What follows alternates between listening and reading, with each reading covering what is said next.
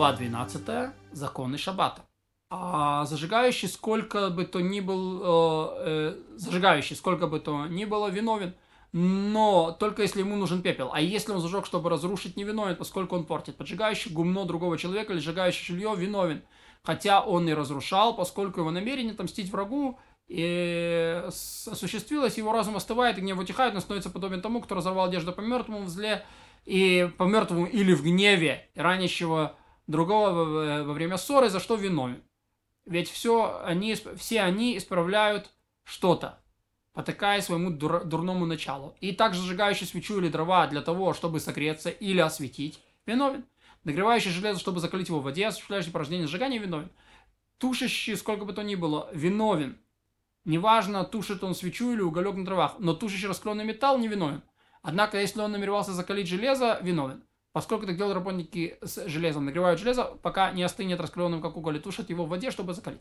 Делающий так виновен, поскольку закалка – порождение тушения. Разрешено тушить раскаленный металл в публичном владении, чтобы не навредил он людям.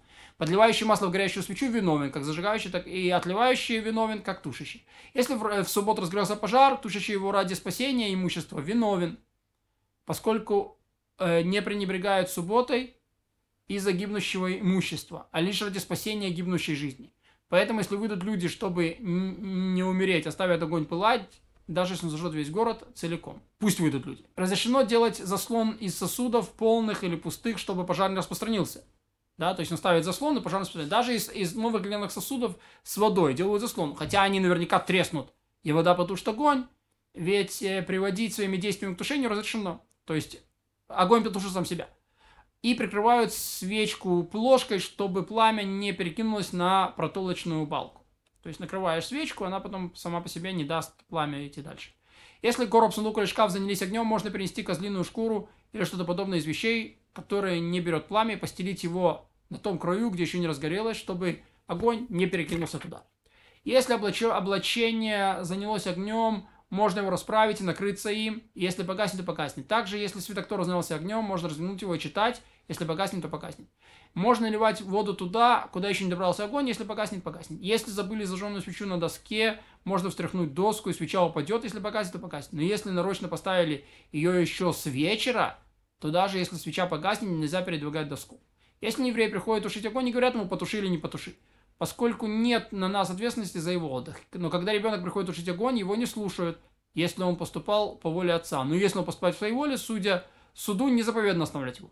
А время пожара разрешили говорить не евреям. Каждый, кто тушит, не прогадает. Вносить и выносить предметы из владения во владение, осуществлять один, а, а, осуществлять один из отцов запрещенных в субботу работ. И хотя это передано устное Муше на Синае вместе с, э, со всеми основными заповедями Торы, э, в Торе говорится, мужчины и женщинами заниматься более работой для освящения приношений, перестал народ приносить. Понятно, что приношение называется работой. И учим мы из традиции, что приносящий в публичном владении предмет с одного конца э, в четыре локтя другой подобен приносящему из владения владения, и он виновен. То есть из владения владения нельзя, и в общественном нельзя четыре локтя. Переносящий из владения во владение не виновен, пока не вынесет пригодное на что-то количество из частного владения в публичное или в публичное владение в частное. Если берет за одного владения, положит другое. Но если забрал, он не положил, положил, не забрал, принес меньше установленного количества, не виновен. Также так и переносящий с одного а, конца пространства в 4 локтя на другой, не виновен, пока не заберет установленное количество с одного конца и положит другой. Бросатель передать предметы из владения во владение, осуществлять порождение переноса, и делающий так виновен. Но бросатель передавать в руке с одного конца пространства 4 локтя до другого на публичном владении или порождение переноса, и делающий так виновен а бросающий необычным образом э, способом не виновен. Перемешающий часть предмета из одного из этих владений в другое владение виновен, пока не перенесет весь предмет из этого владения в то. Если корзина наполнена предметами, даже горчильными зернами, выносящие большую часть из одного владения, из этого владения, в это не виновен, пока не вынесет всю корзину. И также э, и так со всем подобным, поскольку сосуд делает все, что в нем лежит одним предметом. Выносящий нечто рукой, как правой, так и левой, также за пазухой – выносящий деньги, связанные в простыню, виновен, поскольку это способ, которым обычно выносят предметы. Также носящий на, плече вино, на плече виновен, хотя ноша и находится выше 10 тефахов в публичном владении. Поскольку такова была ноша сынов Кегатов в Скинии выше 10 тефахов, как сказано, на плечах должна не носить, а все работы, запрещенные в субботу, учат из происходящего в, э, в мешкане. Но переносящий предметы при помощи тыльной стороны руки, ногой, во рту, локтем, но на ухе, волосах, кармане, пришитом к одежде, открытой стороной вниз – и также между одной и другой одеждой и в поле одежды в башмаке в сандалии не виновен по Торе, поскольку не принес так, как обычно носят. Выносящий ношу на голове, например, э, и придерживающий его рукой. Если ноша была тяжела, например, полный мешок или короб, или шкаф, или что-то подобное, виновен, поскольку так обычно переносит. Получается, как будто, как будто он переносит на плече или в руке. Но тот, кто взял легкий предмет, например, положил на голову одежду, книгу или нож и перенес ее, не держа рукой, не виновен, поскольку вынес не так, как обычно носит. То есть тяжелое носят на голове, легкое не носит. Обычно.